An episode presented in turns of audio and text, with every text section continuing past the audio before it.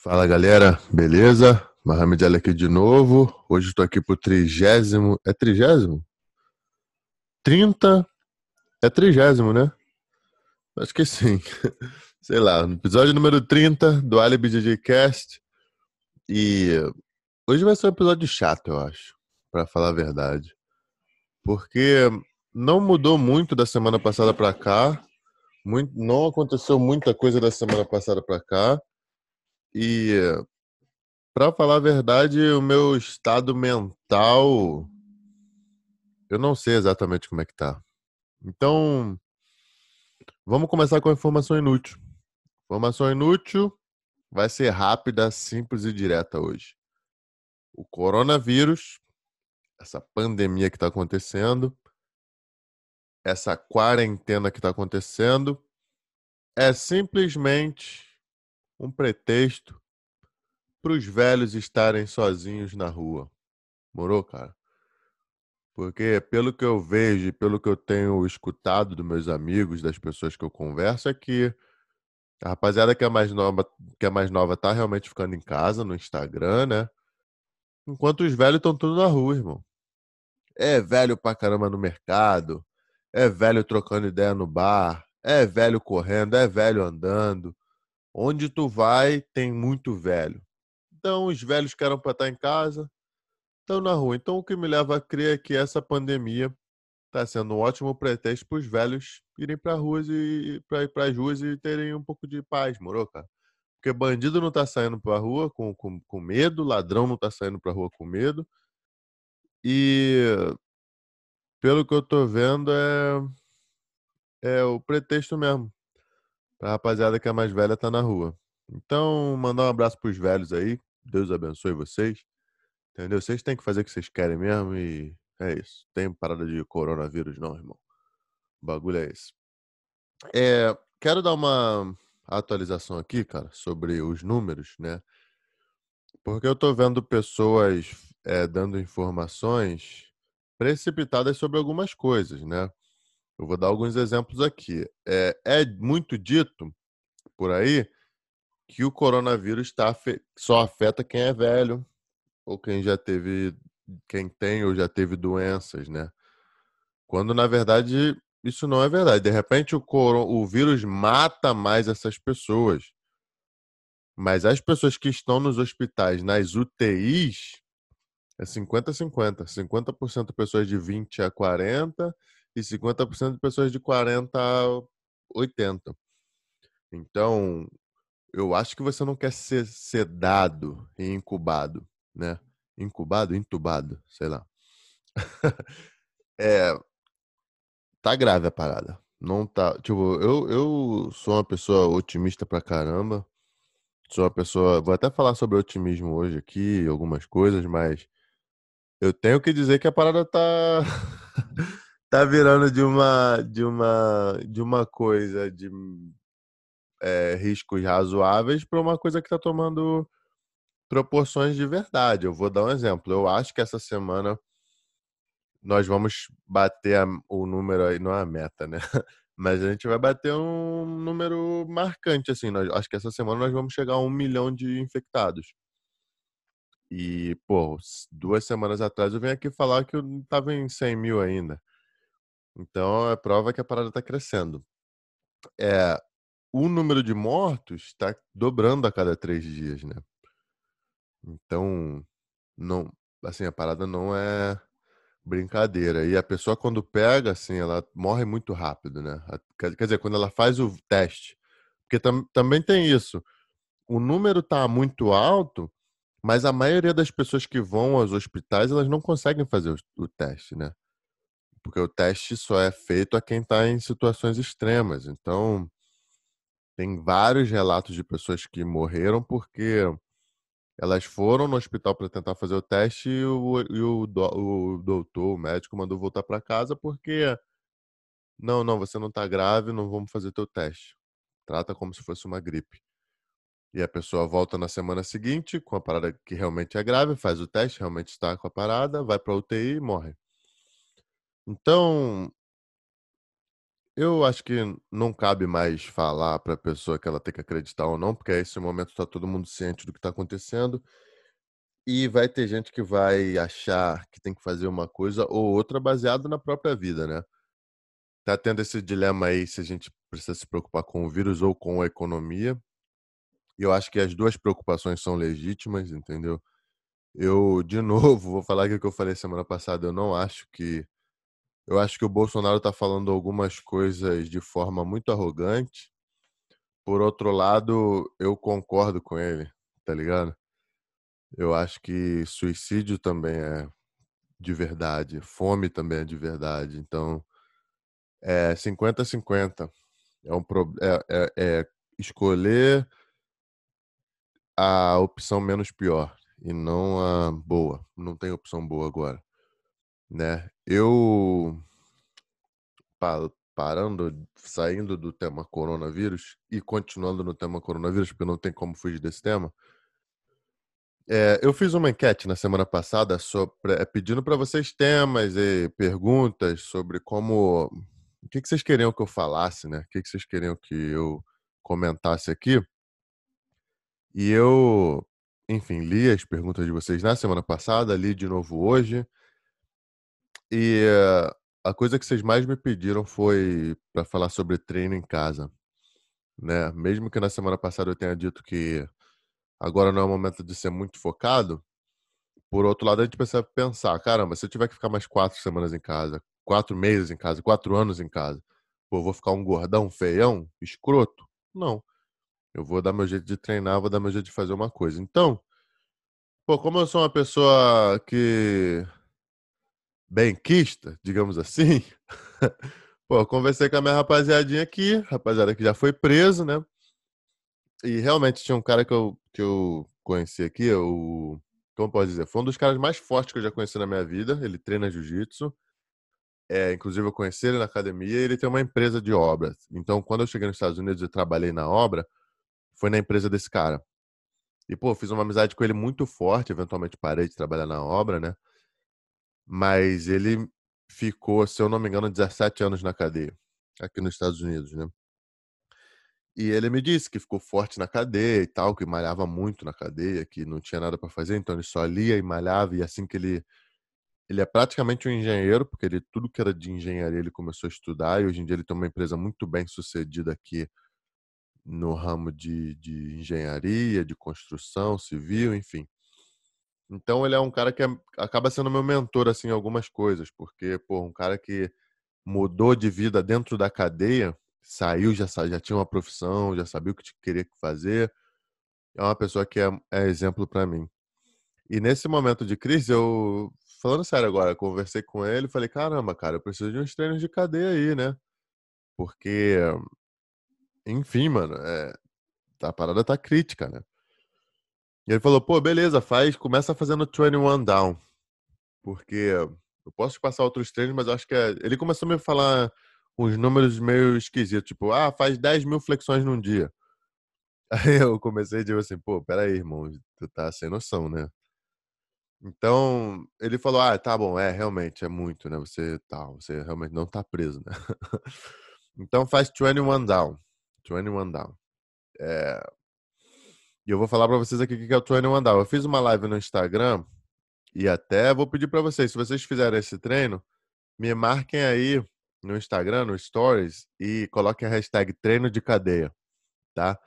Porque realmente é um treino de cadeia que depois as pessoas começaram a usar, porque realmente os presidiários começaram a ficar muito grandes, né? Os caras começaram a ficar muito atléticos e as pessoas começaram a questionar o que, que eles estavam fazendo. É, 21 Down é o seguinte: você vai pegar uma, um dia, flexão normal em casa. Esse treino vai demorar de repente uma hora, uma hora e meia e vai te e vai te comprometer fisicamente. Tu vai te exigir muito da tua mente e do, e do teu corpo. Isso que está sendo o principal para mim, porque fazer um treino que só exija do corpo nesse momento é bom, mas a gente quer se desafiar um pouco, né? Eu pelo menos eu, eu gosto do treino que me desafia mentalmente também, que eu preciso prestar atenção, que eu preciso focar ali porque simplesmente treinar, sei lá, eu acho que corpo e mente estão conectados. Então eu gosto de estar tá me desafiando, né? É o meu estilo de vida. Então eu vou explicar o treino logo. Você vai chegar e vai fazer uma série de uma flexão. A segunda série você vai fazer duas flexões. A terceira série você vai fazer três flexões. E você vai fazer 21 séries até chegar no 21. Quando chegar no 21, você vai voltar até o 1. Ou seja, 1, 2, 3, 4, 5, 21. Aí depois 20, 19, 18. Entendeu? É um treino que chamam treino pirâmide, eu acho. Não sei, não sei exatamente. Eu chamo de treino de cadeia. E realmente, eu fiz esse treino. Esse treino exigiu muito de mim. Meu peito aqui, meu tríceps estão doloridos. Né? Eu já fiz tem dois dias. Ontem eu fiz paralela. Hoje eu vou fazer com barra, mas a paralela eu só aguentei fazer até 15. E a barra eu vou ver o que, que eu vou aguentar. Né? É, é um treino muito eficiente que, de novo, desafiou muito, me desafiou muito mentalmente. Eu fiquei muito feliz de fazer. É, eu, vou, eu devo continuar fazendo esse treino mais uns dias e depois eu vou voltar para minha rotina normal de treinos que o Rafa Ribeiro me passa. Né? Só estou querendo fazer uma coisa diferente para me desafiar, enfim. Até ter uma previsão melhor de quanto tempo essa, essa cadeia vai durar. Então eu montei uma cela aqui em casa, porque tá todo mundo preso mesmo. Só os velhos que podem ir para a rua, lembrando. E montei uma celinha aqui em casa. Tô com os pezinhos, tô com barra, tô com, enfim, tô com, tô com algumas coisas. Então vou de de, on, de sexta em diante, sexta passada em diante, eu não, eu vou, tô treinando normal em casa, pelo menos fisicamente, né? É, então era isso, é a primeira parte, né? Deixa eu ver aqui mais o que eu escrevi aqui. O Rafa Ribeiro, ele ele passou um treino ele escreveu um treino, treino de quarentena, né? E mandou, disponibilizou de graça para as pessoas. Então siga lá o Rafa Ribeiro no, no Instagram. É Rafa Ribeiro JJ, o Instagram dele. E eu também coloquei esse treino dele lá no meu canal do Telegram. Então, se você tiver Telegram, você baixa o aplicativo Telegram e procura lá Motivacionale, que tu vai achar meu grupo, entra lá. E eu tô jogando tudo que eu tenho de informação lá. Mas uma coisa é que eu estou postando vídeo no YouTube todo dia, e isso pode ser uma coisa útil também para vocês, para de repente aprender alguma coisa, ouvir algum, algum tema. É, postei um, um soltinho com o Gabriel Arges ontem, e era isso. A próxima pergunta que eu vou, que eu vou responder aqui, vocês também me fizeram no Instagram, foi o Gomes Pacheco que fez essa pergunta. E ele fez uma pergunta muito legal que as pessoas pensam e se questionam e me questionam bastante, que é a seguinte: você concorda que todo atleta deve ser um exemplo dentro e fora do tatame? E a minha resposta é não. Eu não concordo com isso. Eu acho que um atleta tem grande responsabilidade na sociedade, um faixa preta, principalmente, mais do que um atleta. Tipo, uma coisa de ser jogador de futebol. Outra coisa é tu ser um faixa preta de jiu-jitsu, um faixa preta de arte marcial, né? Eu acho que o faixa preta tem uma, uma responsabilidade maior, né? Mas, por outro lado, é também.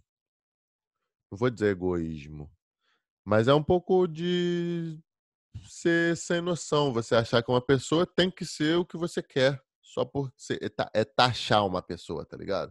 Ah, não, porque esse cara é faixa preta, ele tem que ser um exemplo. Não ah, porque esse cara é político, ele tem que ser ladrão. Não. Né? Na verdade, eu acho que eu tento o máximo possível ser uma pessoa boa. É, eu tento fazer coisas positivas mais do que eu faço coisas negativas, pensar mais positivo do que eu penso negativo.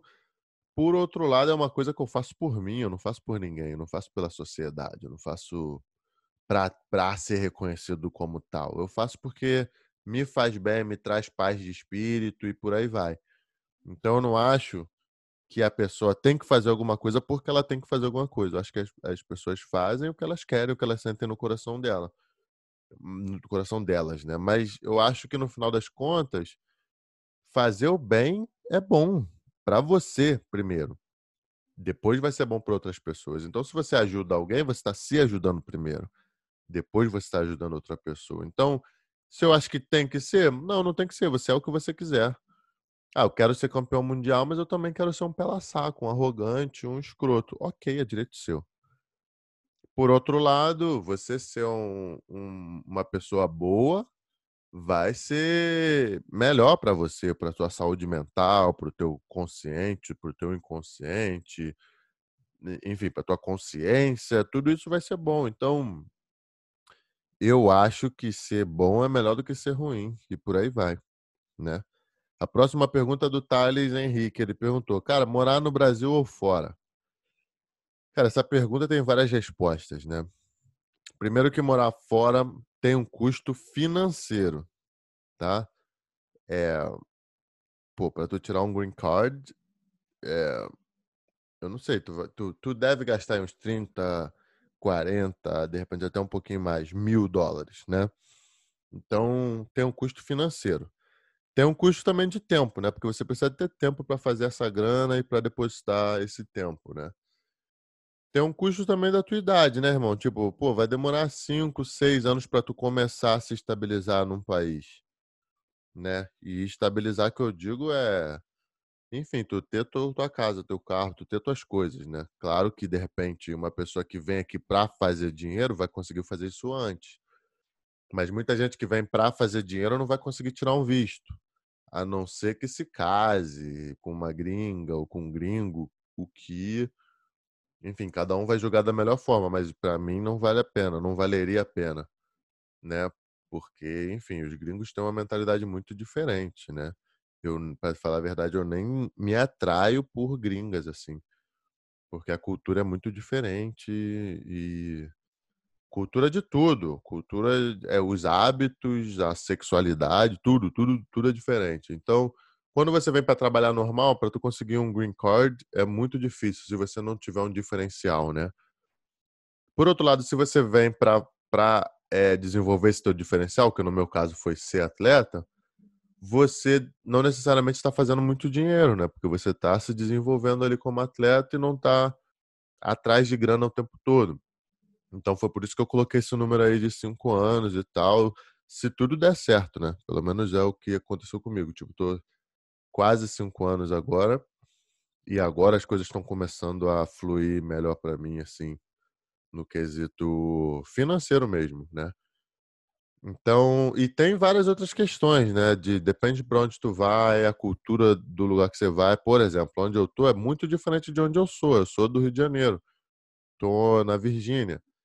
E aqui na Virgínia é muito diferente, cara. É, o clima é diferente, o idioma, obviamente, é diferente, as pessoas são diferentes, tudo é diferente. Então, eu tive que reaprender tudo na minha vida.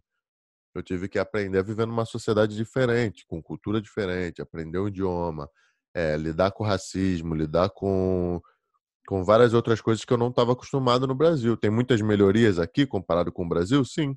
Mas tem muitas coisas que, para mim, é uma regressão um pouco então, acho que você tem que avaliar direitinho o motivo que faz você querer vir para cá. Entendeu? Se é grana, você tem que pensar que, beleza, você vai ganhar nesse quesito, mas você vai perder em outros, né? Eu vou dar um exemplo meu, né? Eu sempre quis ter uma moto, né? Eu sempre quis. Tipo, se morava aí no Brasil, eu queria ter uma moto, né? Eu lembro que um padrasto meu tinha uma moto e eu pegava emprestado, eu gostava da sensação de pilotar uma moto. E quando eu mudei, tipo, quando eu mudei pra cá, depois de um tempo eu tive condições de ter uma moto. Hoje em dia eu tenho uma R1, né? Que é uma moto dos sonhos, assim, né? E quando eu comprei a moto, assim, uns meses depois, assim, que eu tava aproveitando pra caramba, eu comecei a me questionar assim, caramba, imagina se meus amigos estivessem aqui comigo para aproveitar isso comigo, tá ligado? Então eu ganhei de um lado, porque eu, na teoria, entrei num, num ramo me desenvolver de uma forma onde eu pude plantar sementes que, que, que vão gerar frutos mais rápidos aqui, né? Mas em compensação você vai curtir sozinho tua grana, né? Não necessariamente teus amigos vão estar para curtir contigo e isso também é difícil, né? Complicado. Tem a questão familiar também, que você está longe da tua família e aí chega um momento onde a tua família começa a achar que tu tá rico e as pessoas se afastam de você porque acham que você tá rico e esqueceu delas, né? Quando na verdade só quem mora fora sabe como é que é o perrengue financeiro da parada. E até as pessoas entenderem isso, se entenderem isso, vai demorar um tempo, isso vai fazer você sofrer bastante, né? Então, tem muitas tem muitos benefícios em morar fora, né? É uma, eu acho que todo ser humano tinha que ter essa experiência de caramba, vou passar um ano nos Estados Unidos, vou passar um ano na Austrália, vou passar um ano na Europa. Eu acho que quem tem condições tinha que fazer isso. Quem não é, pô, quem é solteiro, não tem filho, acho que tinha que viver essa experiência de morar num país de primeiro mundo, pelo menos uma época, né? Mas por outro lado, tem, outro, tem todo outro lado que você sofre que, caramba, claro, esse sofrimento te faz crescer bastante. Então é uma coisa legal de pensar também. É, é um sofrimento, é uma semente que você planta que vai te ajudar a crescer, mas que vai te, te fazer sofrer também bastante, entendeu? Então, morar fora é um assunto muito complexo que eu gosto de falar com as pessoas, né? Vai chegar um momento que eu vou começar a falar mais disso, porque muita gente não sabe as consequências de, de determinadas atitudes que a gente toma, né? Aí o Luke BJJ perguntou qual a diferença entre morar no Brasil e fora. Então, muitas pessoas perguntaram a mesma coisa. E é justamente isso, a diferença maior é a cultura, cara. É... E quando eu digo cultura, eu digo tudo. É a cultura do político, é a cultura do, do cidadão, é a cultura do trânsito, é a cultura. É a cultura no geral, né? É, pô, as pessoas vão. Se você colocar uma seta para mudar de faixa na estrada, as pessoas vão te dar passagem. Assim como elas vão esperar também que você dê passagem quando elas colocam a seta. Então a coisa é muito mais organizada ao ponto que você de repente nem precisa pensar muito, você não precisa você não precisa ser malandro para sobreviver. É só você seguir as regras que você vive bem. Entendeu? Então, o sim é sim, o não é não. Você precisa ter 21 anos para comprar bebida alcoólica. E se você chegar num lugar com bebida alcoólica, você pode ter um barba branca, cabelo branco, a pessoa vai pedir tua identidade porque é regra, é padrão. E eles seguem muito bem as regras. Isso é legal pra caramba, entendeu? Mas não é tão legal para uma pessoa que está acostumada a dar jeitinho em tudo. Entendeu? As regras, elas são seguidas aqui. Isso eu acho muito legal, né? É, a próxima pergunta foi: alguém perguntou sobre banheira de gelo, né? É, eu faço banheira de gelo simplesmente para me recuperar quando eu estou muito cansado. E eu sinto que me recupera no mesmo dia, recupera muito, né? Porque é uma coisa que, é, é, enfim, o teu, o teu sangue, quando você está numa situação de frio, o teu sangue vai todo pro teu tronco para proteger teus órgãos, proteger teus órgãos, né? Então, o que acontece quando você sai da beira de gelo é que o sangue volta para as extremidades muito forte. Então, se tu tem uma lesão no joelho, no cotovelo, no ombro, o teu sangue vai voltar com muita força e essa força que, que o teu sangue vai irrigar teus músculos vai fazer com que a maioria das inflamações circulem saiam de um, de um ponto específico. Isso causa a recuperação, né? É, eu não sei se tem outros benefícios, mas isso eu sinto acontecendo no meu corpo, né? É, mas tem gente que faz também a banheira de gelo, por exemplo, eu vi a galera do Mário Reis lá fazendo banheira de gelo. E a parada deles é mais espiritual, assim, é se controlar, é controlar a si mesmo, controlar, é não deixar o externo controlar a nossa paz, né, no, tal, que, que é verdade. Quando você faz a banha de gelo, você acaba percebendo quem é forte assim de cabeça. Quando tá um grupo assim de pessoas fazendo, você percebe que exige muita força, muita concentração, muito é, foco nas orientações, foco, muita crença também no que está sendo dito. E você se eleva espiritualmente, porque tu faz uma coisa que do, é dolorosa, cara. Dói muito. Você, a primeira vez que eu fiz a beira de gelo, eu fiz sozinho, cara. Então, eu sofri muito, porque eu tinha certeza que se eu continuasse mais um segundo, não é um minuto, é um segundo. Se eu continuar mais um segundo aqui, eu vou morrer, cara. Eu, eu tenho que sair daqui agora. E não era uma dúvida, era uma certeza. Eu, eu vou morrer se eu continuar aqui. Então, conforme eu fui amadurecendo, eu fui também percebendo a minha força, né? Caramba, eu sou muito forte de continuar aqui 14 minutos, né? E hoje em dia eu faço beira de gelo de boa, cantando. Na verdade, cantar é uma distração para mim. Eu preciso me distrair, esquecer daquela dor ali. Mas é uma coisa legal, uma experiência boa se tu estiver cansado assim ou não. Junta com os amigos e faz. É muito legal. Fica 14 minutos lá dentro e você vai perceber a força que você tem, sabe? É, a última pergunta que eu vou responder hoje aqui, o podcast hoje vai ser curto, cara. É realmente. É, tô meio triste, assim, sabe? Não tô querendo conversar muito. É, vai ser sobre o wrestling. O Rafael Biriba perguntou aqui, cara, o que, que tu acha do wrestling? Eu acho que o wrestling. Eu tô falando da perspectiva de atleta, tá? Eu sou atleta, eu quero ser o melhor do bagulho, eu quero. Enfim. Então é diferente de um praticante, eu acho, um pouco. Mas a minha perspectiva de atleta é que o wrestling me deixa mais agressivo.